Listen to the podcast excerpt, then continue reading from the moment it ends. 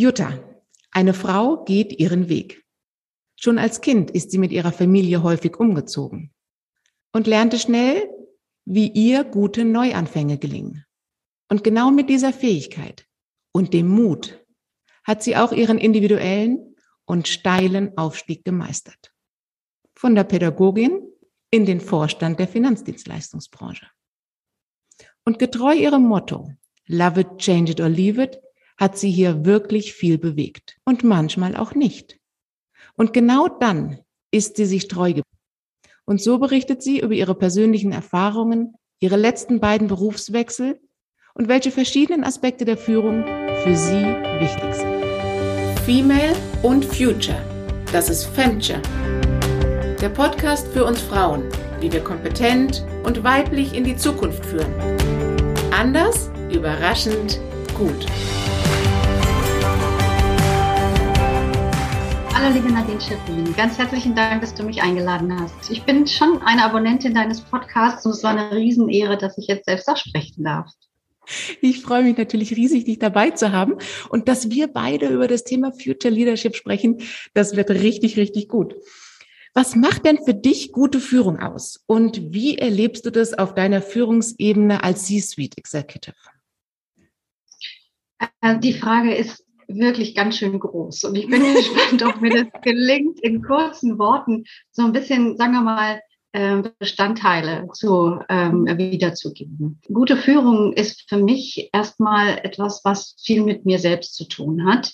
Ähm, also ich möchte und muss mich selbst gut kennen, muss mir auf die Schliche kommen, muss meine wunden Punkte kennen, um am Ende eben auch ähm, ja, Toleranz, Empathie, Einfühlungsvermögen, aber auch klare, klare Botschaften äh, für meine Kolleginnen und Kollegen formulieren zu können. Neben der Selbstreflexion finde ich, ist es aber auch total wichtig, dass auch mein Gegenüber ein Verständnis davon hat, die eigene Rolle ist. Und das ist ein wichtiger Begriff. Ich finde, wir könnten in der Führung es besser schaffen, und das ist ein Prozess auch, da bin ich mir ganz bewusst, zwischen Menschsein und, und, ähm, und zwischen Menschen vielleicht auch mhm. und dem Rollenverständnis zu unterscheiden. Und ich glaube, dann wird vieles leichter, weil wir im Beruf häufig eben nicht die Persönlichkeit adressieren, wenn es um Fachlichkeit geht, sondern es geht um die Interessenvertretung der eigenen Rolle, es geht um die, das Profil der Aufgabe, die wir erfüllen müssen und auch wollen. Äh, und insofern ist, wenn ich, ist es gut, glaube ich, wenn man so zwischen der Rolle an sich und der eigenen Persönlichkeit auch differenzieren kann. Es gibt ein Buch, das heißt Why Me? Da steckt dahinter die Überzeugung, ja, warum eigentlich immer ich? Ja, warum geschieht mir immer was Böses? Und das ist es ja gar nicht. Wenn wir es eben schaffen, zwischen der Rolle zu trennen und dem, was uns persönlich vielleicht betrübt macht oder frustriert, ähm, ich glaube, dann haben wir schon viel gewonnen ähm, in dieser Richtung.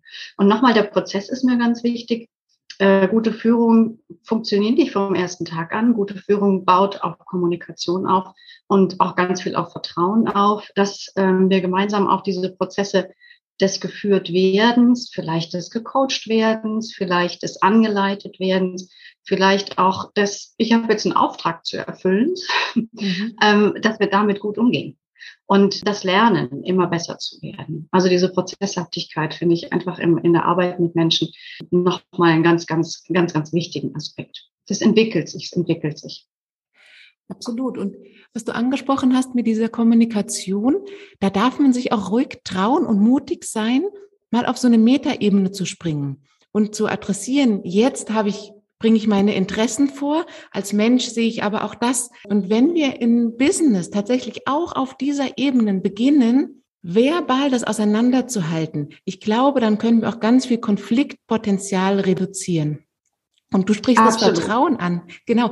Und es ist ja wirklich nachgewiesen, dass wenn wir einer Person, mit der wir zusammenarbeiten, etwas über uns Persönliches erzählen, und jetzt müssen wir nicht privat oder vertraut werden, aber Einfach nur eine persönliche Geschichte vom Wochenende zum Beispiel.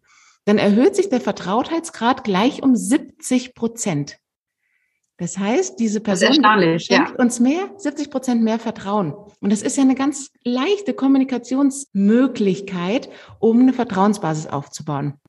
Das finde ich ganz toll, dass du das ansprichst. Eine Riesenkompetenz und die ist auch nicht von vornherein da. Also wir schreiben in unseren Jobprofiles nichts über Metakommunikation. Mhm. Ja, wer tut das? Also es ist gute mhm. Kommunikation, es ist Flexibilität oder was auch immer. Aber die Fähigkeit, aus dem Konflikt herauszutreten oder aus der Betroffenheit herauszutreten oder aus emotionalen Verstricktheit und sich darüber klar zu werden, was passiert hier gerade ähm, und das auch noch zu kommunizieren. Das ist ein Ding, das, das ich glaube, ich knüpfe nochmal an, was mir in, im Rahmen der pädagogischen Ausbildung, psychologischen Ausbildung natürlich unglaublich bewusst geworden ist. Unter anderem in der Lehrerinnenausbildung aber auch an der Uni sind das praktisch zwei Jahre lang Observation, zwei Jahre Supervision. Es wird das Verhalten vor einer Klasse, vor einem Seminar und auch in Einzelgesprächen supervisiert. Und da kriegt man gnadenloses Feedback zum eigenen Tun und Handeln und Sprechen. Und äh, diese Metaebene, wie du sagst, ist wahnsinnig. Das hört sich so leicht an. Es ist so schwierig, es selber zu tun. Ähm genau. Ich kann mich da auch immer wieder gerne an meine eigene Nase fassen. Aber wenn man es mal schafft und diesen Erfolg erlebt, diese Veränderung, die es im Zusammenarbeiten erreichen kann, dann ähm, versucht man es immer wieder. Dann versucht man es immer wieder. Wie spürst du, dass sich Veränderung in Organisationen gerade darstellt? Verändert sich was in der Führung?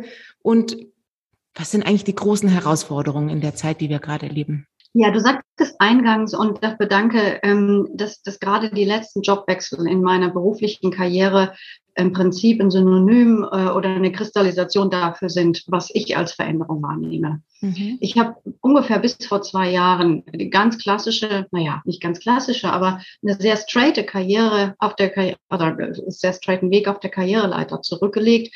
Ähm, neues Unternehmen, neue Hierarchie, noch mehr Menschen geführt, noch mehr Budget, noch mehr Projekte. Und ich habe damit radikal, ähm, nicht unbedingt, weil ich es wollte, aber aufgrund eines äußeren Anlasses radikal gebrochen und bin wieder weg von Aufsichtsratsämtern, weg von Vorstandsämtern, weg von einer ähm, Regionalbereichsleitung zurück in eine ähm, Situation, wo ich mich selber zum Agile Coach ausbilden ließ, beziehungsweise ähm, Agilität gelernt habe und habe dann eine Stelle in einer eine Stabsstelle angenommen in einem internationalen Unternehmen. Und diese Form der ohne Mitarbeiterverantwortung, ähm, ohne Schulterklappen, ohne die ähm, Visibilität vorher vielleicht in Führungsgremienkreisen hatte. Mhm. Und äh, das hat ganz viel ähm, bedeutet, beziehungsweise ist das jetzt in, in dem Job, den ich danach angenommen habe, auch nicht viel anders. Es ist flache, die Hierarchien sind alle viel flacher. Die äh, Kompetenz, die jetzt gefragt ist, ist laterale Führung, ist Überzeugung, ist ähm, Influencing ohne Schulterklappen. Ja, man kann vorher wunderbar auch Befehle erteilen sozusagen und per Schulterklappe ist dann vielleicht auch äh, vieles schon im Umbau aber ähm, mehr oder weniger zumindest, das kann auch brechen. Ähm, ohne diese formale Autorität mhm. ist es ja noch viel wichtiger, ähm, die eigene Kompetenz, die eigene Kommunikation, ähm, die eigene Überzeugungsfähigkeit ähm, mit in das Unternehmen zu bringen zugunsten der Projekte. Und ich glaube, das ist eine der wesentlichen Veränderungen. Was macht das mit uns Menschen? Was ist die größte Herausforderung? Ähm, ich stelle tatsächlich fest, dass Menschen, die in höheren Hierarchiepositionen waren und nicht mehr oder nicht mehr viel wirklich fachlich, sachlich selbst gearbeitet haben, dass deren Profil jetzt tatsächlich verloren geht. Diese Menschen hängen so zwischen Baum und Borke. Sie haben nicht mehr die Kompetenz, ähm, die eine gute Sachbearbeiterin hat oder ein Experte hat, sondern sie haben sich bisher über die Führung und über die Größe des der Einheit vielleicht definiert. Und diesen Personen jetzt eine neue Rolle zu geben, sie vielleicht in Organisationszusammenhänge zu bringen, sie Projekte leiten zu lassen, das wäre so zum Beispiel so eine Lösung schon. Aber ich glaube, da sehe ich für dieses Mittelmanagement nicht mehr die ausreichende Fachlichkeit hat in unserer komplexen Welt, sehe ich eine große Herausforderung zum Beispiel. Das andere, die andere Herausforderung ist loslassen. Also äh, Kontrolle abgeben beziehungsweise Verantwortung übergeben, ähm, genauer zuhören, den Menschen noch mehr die Chancen geben, für sich, für ihre Ideen eintreten zu können, beziehungsweise für die Ideen der Kunden eintreten zu können. Expertinnen, Expertinnen sein lassen, nicht alles besser wissen. also ganz viele Dinge, die eine Verbreiterung, eine Demokratisierung der Unternehmensführung mit sich bringt. bis hin zu klassisch Machtverlust einfach. Mhm. Seien wir ehrlich, ne? also wenn du nicht mehr 70 Leute oder 100 oder 2000 führst ähm, und dich in neuen Zusammenhängen organisieren musst, noch dazu in neuen Methoden, dazu mit neuen Technologien, dann fangen viele an zu schwimmen und das ist eine echte, echte persönliche Herausforderung und unternehmerische Herausforderung. Genau, weil dann kannst du nicht mehr mit den äußeren Insignien der Macht, mit den ganzen Statussymbolen. Ich äh, habe ähm, eine Lehre beim Gerling gemacht, damals nach meinem Studium. Und da ja. war es tatsächlich so, dass je nach Titel, den du hattest, du eine unterschiedliche Schreibtischlampe hattest. Und dann mussten oh, ja. die umziehen, dann mussten die umziehen und die Lampen kamen irgendwie nicht mit. Waren ihnen schon mal ja. wichtige Insignien entnommen. Also ich dachte mir, das gibt es doch nicht. Aber das können wir natürlich jetzt noch weiterspinnen mit Dienstwagen und alles, was dazugehört. Wenn dir natürlich diese äußeren Repräsentationsmechanismen und Tools genommen werden, dann musst du von innen heraus führen. Und das ist das, was du gerade so schön beschrieben hast. Dann bist du als Mensch wichtig, als Experte zum Beispiel. Dann bekommen diese Dinge wieder eine neue, eine neue Stelle und einen neuen Reichtum, der in die Unternehmung ein gebracht werden muss. Und dazu braucht es natürlich auch eine neue Führung, weil dann müssen wir anders kommunizieren. Wir müssen die wieder wertschätzen und nicht per Order Mufti, weil wir haben die Schulterklappe des Durchexerzieren. Genau, was du alles angesprochen hast. Und da kommen wir in eine neue Art der Führung auch mit rein. Was du gesagt hast mit Selbstreflexion, dass wir das aus innen heraus wieder holen müssen. Die Leute, dass die Leute uns auch folgen, dass wir Role Model sind für das, was wir vorleben. Wenn du jetzt Agile Coach bist, dann kommst du natürlich mit ganz anderen Ideen, mit anderen Führungsansätzen in die Organisation rein. Wir haben da schon öfter drüber geredet. Genau. Und wenn du das jetzt rausholst, dann müssen die Leute dir als Mensch vertrauen und nicht deinen Schulterklappen. Und ja. also du hast es ja auf deinem LinkedIn-Profil so schön beschrieben. Du bezeichnest dich dort als Influencer on behalf of your clients. Und darum geht es ja. Das bist du. Ja. Und wie siehst du denn die Führung von Communities oder von, von Kunden in deinem Fall als Aufgabe von Führungskräften? Also ich glaube, dass wir in der, in der Frage, wie wir führen, immer auch beeinflussen, immer auch Einfluss ausüben. Deswegen habe ich dieses Wort Influencerin genommen, wohl wissend, dass es vielleicht anders belegt ist, ne? Mhm. Die, mit, mit, ja, mit verschiedenen Plattformen, mit, mit werberischen Attributen. Aber vielleicht ist es trotzdem ein bisschen was davon. Also eintreten für eine für ein Einzelindividuum, für einen Kunden, aber natürlich vielleicht auch für eine Gruppe von Menschen. Und dieses Eintreten aber natürlich auch für sich selbst. Absolut. Also es geht darum, dass ich in meiner Kommunikationsrolle, deswegen habe ich diesen Slogan gewählt, in meiner Kommunikationsrolle, für mich ist ein, ein hehres Ziel zu sagen, bevor ich in die Außenkommunikation gehe, muss ich immer innen kommunizieren. Insofern ist die Verbindung zur internen Kommunikation, die ich nicht alleine mache, sondern zusammen mit HR und unseren Organisationsleuten, immer auch eine enorm wichtige Vorarbeit. Also wir müssen intern die Strategie kennen, wir müssen intern mögliche Transformationsziele kennen, wir müssen intern gut kommuniziert haben mit all unseren Leuten, bevor wir nach draußen gehen, bevor wir diese Geschichte für Kunden aufbereiten, bevor wir eben auch vielleicht posten. Diese und vielleicht kehren wir auch nochmal zurück und arbeiten iterativ, gehen nochmal nach innen, beschreiben mhm. nochmal tiefer, bevor wir wieder nach außen gehen. Aber ich glaube, diese enge Verknüpfung, das ist zumindest eine meiner meine Assoziation zu deiner Frage, was ist Community oder wie führe ich eine Community, ähm, geht es darum, sie zu berücksichtigen, ja, sie adressatenorientiert aufzugreifen, ihnen die richtigen Worte. Und das ist manchmal wahnsinnig schwer, weil so viele Menschen so viel, so unterschiedlich ticken können natürlich auch. Äh, aber das wäre der Anspruch. Also ihnen erst kommunizieren, ihnen erst klar sein im Haus obwohl es vielleicht nicht auf der Job Description draufsteht, aber es ist eine super Grundlage und eine super wichtige Grundlage eben für die Kommunikation nach draußen. Im Übrigen ich da auch gnadenloses Feedback. Also wenn ich von nach innen kommuniziere und die Menschen verstehen es nicht, ähm, habe ich gleich meine erste Lernschleife, äh, bevor ich wieder rausgehe, sozusagen. Also sehr wertvoll. Manchmal schmerzhaft, aber wertvoll. Genau, und da geht's ja hin, wenn wir uns die Zukunft anschauen, dass wir viel mehr mit unseren Kunden entwickeln. Und da ist es wichtig, dass wir aktiv in den Austausch gehen können, dass wir da Methoden haben, dass wir aber auch menschlich dem standhalten können und da in einen guten, kreativen Prozess einsteigen können. Und das braucht eben auch innere Selbststärke, dass wenn ich mal ein klares Feedback kriege, dass ich nicht gleich umfalle, genau. Ja, oh, das ist, und, ja, das ist wahr. Genau, und dann haben wir wirklich gleich schon diese Zukunftskompetenzen, die es dann auch in der Führung braucht, wenn wir wirklich dahin gehen, dass wir als Unternehmen in Co-Creation mit Kunden oder bisherig gefühlten Mitbewerbern gehen. Ähm, und da sind wir jetzt, wenn wir uns öffnen, tatsächlich schon mal als Role Model mit unseren mit unseren Werten, mit dem, wie wir Führung verstehen, in Vorleistung treten und dafür eine Followerschaft aufbauen, dann haben wir schon mal einen Führungsauftrag bekommen, der uns dann auch wieder Kraft und Wirkkraft gibt, nach vorne zu gehen, etwas zu verändern und wieder mit unserem Mut gepaart, da ähm, neue Wege zu begleiten. Finde ich super. Man spürt es bei dir richtig, wie du diese ganzen klassischen Führungstechniken drauf hast. Also das merke ich in dem Gespräch, das wir hier gerade führen. Und, und trotzdem kommt bei dir raus, was ich auch bei dir persönlich in den Gesprächen so beeindruckend fand, ist, dass du auch schwierige Momente in deiner Karriere hattest, wo es eben mal vielleicht auch in der Männerwelt nicht so lief, wie man sich das vielleicht gewünscht hätte.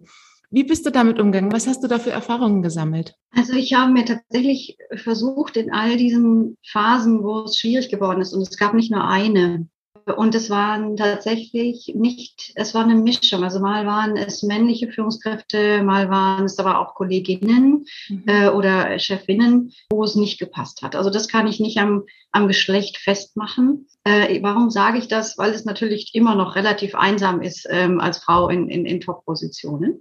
Aber das vorausgeschickt sind mir mehrfach Schwierigkeiten begegnet oder bin ich mehrfach als Schwierigkeit begegnet, einfach weil ich für mich so die Überzeugung habe, ich bin ein sehr konsequenter Mensch. Und wenn ich etwas sehe, das gut läuft, dann, dann mache ich das auch mit vollem Werf, mit voller Chutzpe und mit Überzeugung. Wenn ich aber sehe, dass etwas gegen meine Überzeugung geht oder gegen meine fachliche Einschätzung geht oder gegen meine Markteinschätzung geht, dann setze ich mich auch durchaus hartnäckig dafür ein, dass wir Veränderung brauchen. Und das bringt Menschen unter Druck.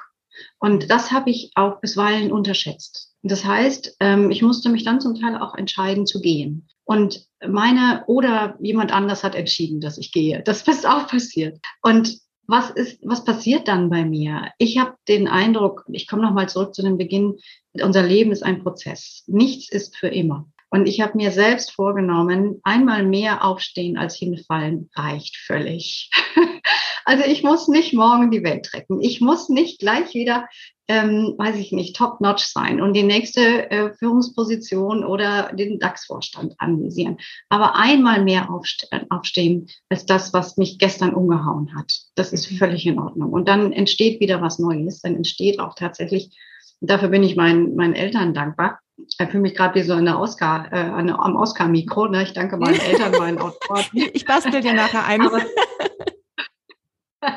Dankeschön. Aber was ich meine, ist, dass ich, ich wirklich gute Grundlagen mitbekommen habe. Und ich glaube, das ist, hat, ist, hat was mit den ganz frühen Kinderjahren zu tun. Jetzt kommt die Pädagogin wieder ein bisschen durch. Es gibt eine Art Urvertrauen, das, das stärkt. Es gibt eine Grundliebe, die stärkt. Ähm, es gibt ein, ein, eine Selbstbezogenheit im positiven Sinne, die eine Kraft erzeugt. Und die auch die Kraft erzeugt, nicht den Kopf in den Sand zu stecken, sondern hinzuschauen auf die Schwierigkeiten und wieder aufzustehen. Körnchen richten und weiterlaufen. Ich habe so ein, ein Bild mal gefunden, eine kurze Anekdote. Mm, das habe ich meiner Mutter geschickt, weil sie mich immer sehr stark begleitet bei all diesen Wegen. Ähm, und da stand drauf, das war eine echte schwierige Phase. Und da stand dann äh, ein Mädchen drauf, so ein bisschen ein bisschen stilisiert, ähm, jetzt nicht Rüschen, aber schon eher ein hübsches Mädchen mit einer Krone. Und nebendran stand, ich schmeiß alles hin und werde Prinzessin.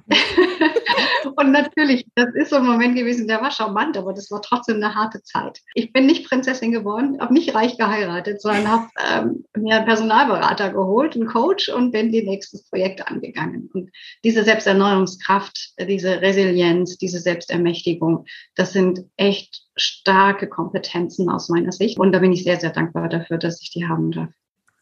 Was gibt es Besseres als Prinzessin aus eigener Kraft? Ohne Prinz. Genau. Nur aus dir selber heraus. Wunderbar. Sehr gut. Hat das auch so deinen Blick auf Achtsamkeit ein bisschen verändert? Ich meine, du bist ja gerade von einem wahnsinnig tollen Vocation Retreat zurückgekommen sehen wir auch, was äh, neue Arbeitsmodelle möglich machen, gell? Deine WhatsApp-Statusbilder, oh, das war echt gemein, morgens reinzugucken, Jutta wieder ihren Status, nee. es war wirklich traumhaft schön, wo du warst. Wie verändert sich dahingehend unsere Arbeitswelt und auch die Notwendigkeit von Selbstführung?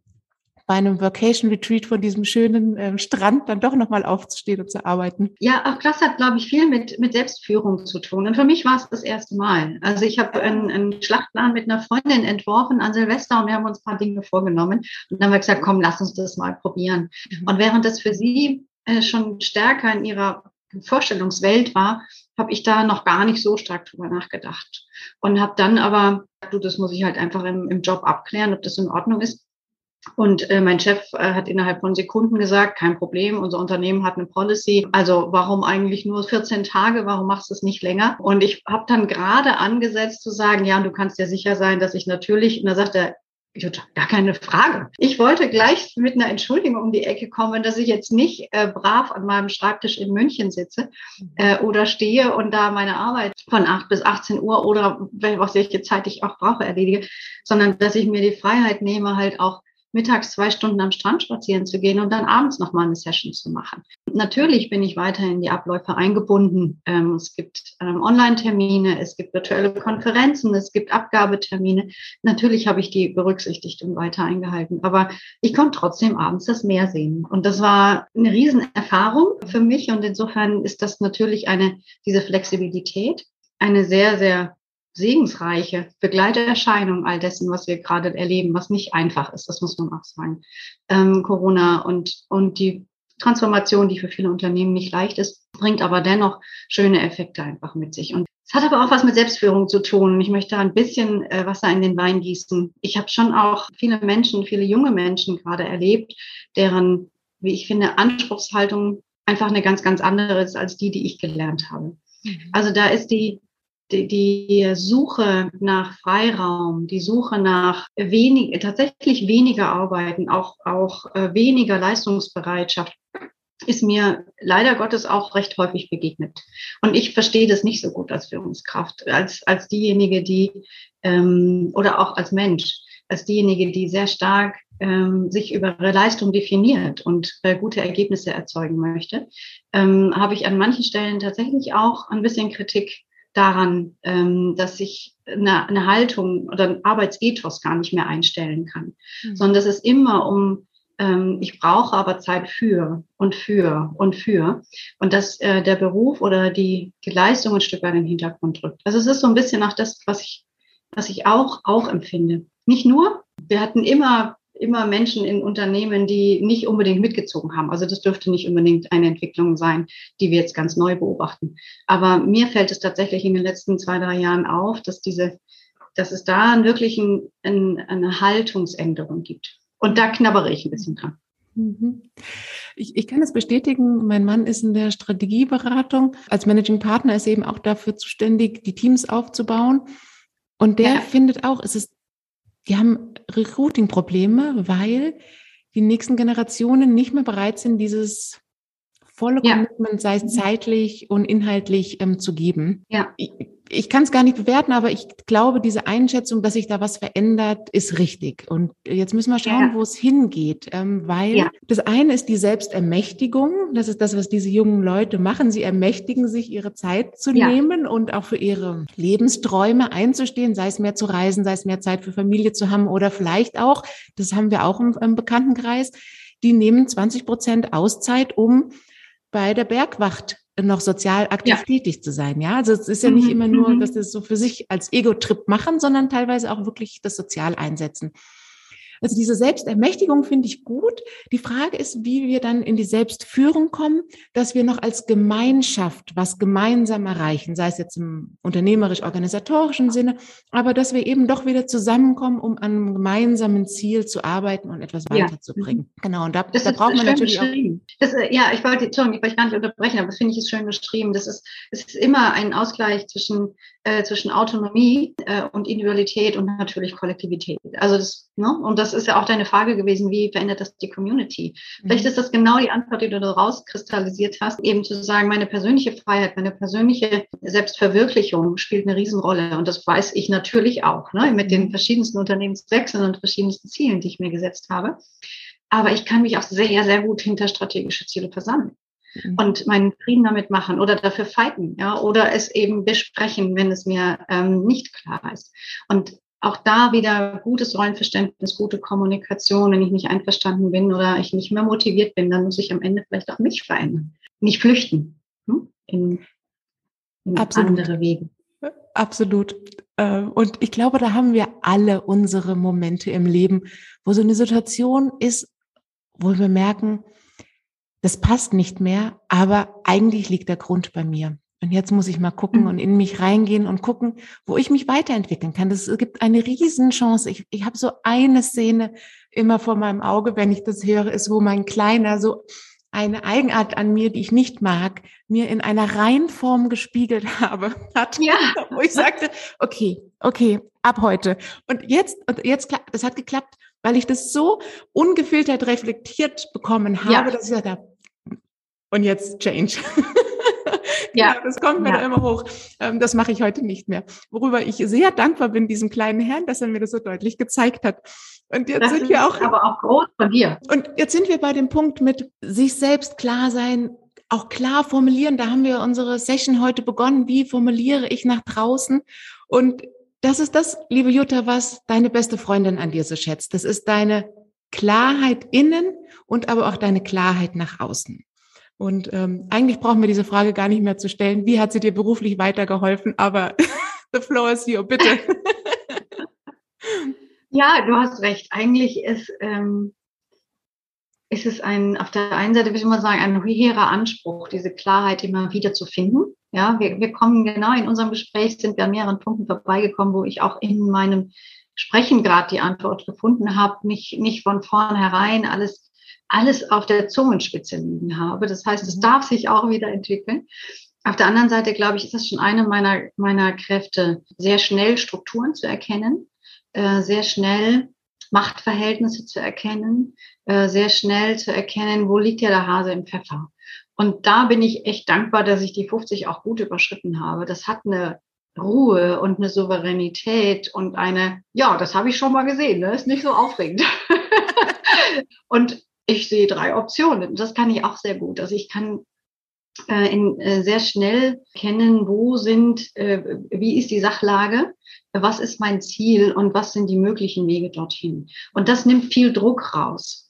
Ich glaube, das ist das, was ich für Unternehmen ähm, mitbringen kann, für in Unternehmen mitbringen kann, zu sagen, es gibt nicht nur einen Weg und da versteifen sich alle oder da kämpfen alle drum, sondern lasst uns bitte vorurteilsfrei mal schauen, gibt es nicht zwei, drei andere Optionen, die, die uns helfen, das Ziel zu erreichen und wir bewerten sie dann am Ende. Ja? Mhm.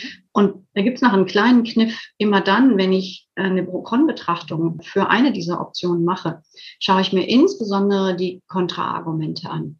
Wenn ich die nämlich klein machen kann oder wenn ich diese Risiken minimieren kann, dann habe ich meine Option. Mhm. Also selbst wenn es ganz eng wird, schaue ich mir nochmal auf die gut formulierten Gegenargumente äh, genauer an und ähm, weiß, okay, wo, wo habe ich das geringste Risiko? Und diese Klarheit im Denken, diese strukturgebende Denken, ich glaube, das, das habe ich in vielen Situationen einsetzen können. Und durch die Wertfreiheit des, des Denkens was, um, was sehr, sehr wichtig ist, weil man dann niemanden verliert in dieser Phase, sondern erst bei der Empfehlung kann man Menschen verlieren. ähm, aber diese Klarheit ist, glaube ich, ein, ein wichtiger Punkt, um unternehmerisch auch gut zu agieren.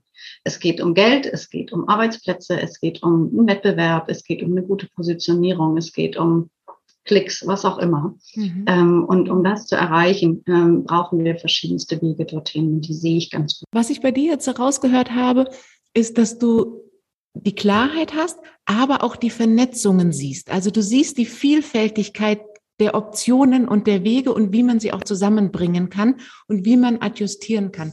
Und ich glaube, das ist wirklich auch eine weibliche Stärke, dass wir dieses vernetzte Denken und dieses alternativen Denkende in uns haben. Das ist durch unsere Sozialisierung schon so gekommen, da könnt ihr gern auch nochmal in die ersten Folgen reinhören. Da habe ich ganz viel wissenschaftliches Know-how für euch dabei. Da könnt ihr noch ein bisschen Zuversicht tanken, weil jetzt habt ihr gehört, genau das brauchen wir auf dem C-Level. Ganz oben brauchen wir diese Klarheit und diese Vernetzungsfähigkeit, verschiedene Optionen herauszuarbeiten.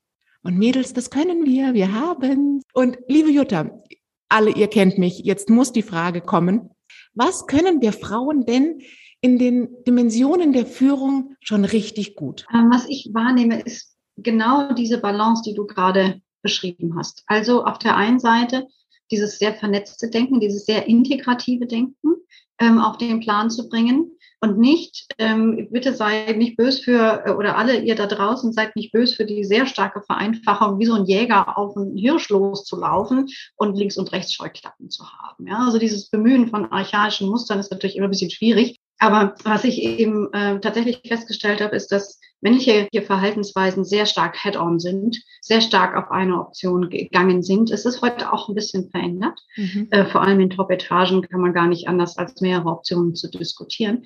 Aber ist das nicht vielleicht auch reingekommen dadurch, dass sich immer wieder Frauen eingemischt haben, gesagt haben, naja, es ist ja nicht der einzige Weg, sondern lasst uns bitte auch den zweiten Weg betrachten und dritten Weg betrachten. Man muss dann aufpassen, den vierten und fünften darf man nicht mehr bringen, ja, sonst wird es echt ungeduldig auf der anderen Seite. also auch mit Augenmaß reingehen und integrativ denken und handeln, aber dann auch wieder zum Punkt kommen. Ich glaube, das ist schon auch etwas, äh, wo wir in der Kombination der Geschlechter, wenn wir es mal so auseinander dividieren wollen, zwischen weiblichem vernetzten Denken und männlichem Fokusdenken, wenn wir das zusammenbringen, dann sind wir natürlich insgesamt noch, noch viel stärker. Ich habe auch eine, eine kleine Anekdote mir ist ein Aufsichtsratsamt angeboten worden äh, vor einiger Zeit schon. Äh, der damalige äh, andere Aufsichtsrat sagte, ähm, ja, lass dir ein bisschen Zeit, gib mir gerne Rückmeldung, äh, wie wär's denn morgen? Und dann habe ich gesagt, oh, äh, ich glaube, ich muss mich erstmal informieren, was ist das eigentlich für ein Unternehmen und was macht ihr und kann ich das überhaupt? Und da sagt er, ja, da haben wir das klassische Unterschied und klassische Unterschied zwischen Männern und Frauen. Du schaust dir das erst an, du willst es analysieren, du willst es schon können. Ein Kerl hätte mir gesagt, ja klar, mache ich, wo muss ich unterschreiben? also kriege ich dafür. Dieses, genau. Und genau. Und mir war tatsächlich die Aufgabe, oder mir ist die Aufgabe so wichtig, dass ich diese Kompetenz auch immer mitnehmen kann und möchte, auch beweisen können möchte und nicht Frühstücksdirektorin spiele. Ob das gut ist oder nicht, weiß ich nicht. Ich glaube, es ist eine Mischung gut. Also auf der einen Seite auch den Mut zu haben, zu sagen, jawohl, die Aufgabe nehme ich an und ich werde auch das als Prozess sehen. Nicht einfach von vornherein sagen, am ersten Tag muss ich alles können. Aber gleichzeitig gibt mir diese, dieses bewusste, ich kann das oder ich möchte das können, auch einen guten Grund dafür, heute in der Arbeitswelt wieder ähm, einen guten Beitrag leisten zu können. Mhm. Eben wirklich in der Lage zu sein, inhaltlich zu arbeiten, obwohl ich in der Top Führungsebene war, selbst wieder Präsentationen zu bauen, selbst Marketingkonzepte zu schreiben, selbst mich um äh, LinkedIn-Posts zu kümmern, selbstständig Artikel zu schreiben und so weiter. Und diese Fähigkeit, Kompetenz auch mit dazu zu stellen, weibliche Kompetenz, weibliche Gründlichkeit, mhm. ähm, die, für die bin ich schon auch dankbar, neben der Integration. Mhm. Tolle Fragen, Nadine. Dankeschön. Wunderbar. Ich glaube, es war heute so viel drin für uns. Wir haben ganz viele Einblicke bekommen, Jutta, in dich, wie du deine Karriere gestaltet hast, die wirklich beeindruckend ist. Und ich glaube, wir haben auch mitbekommen, worauf es in Zukunft ankommt, worauf wir Wert legen sollen, wenn wir Führungsaufgaben annehmen und wie wir einen Unterschied machen können, wenn wir in die Führung gehen. Wenn auch ihr wissen möchtet, welche Zukunftskompetenzen schon in euch stecken und wie ihr sie noch besser rausholen könnt, dann meldet euch bei mir. Link in den Show Notes. Ich freue mich auf euch.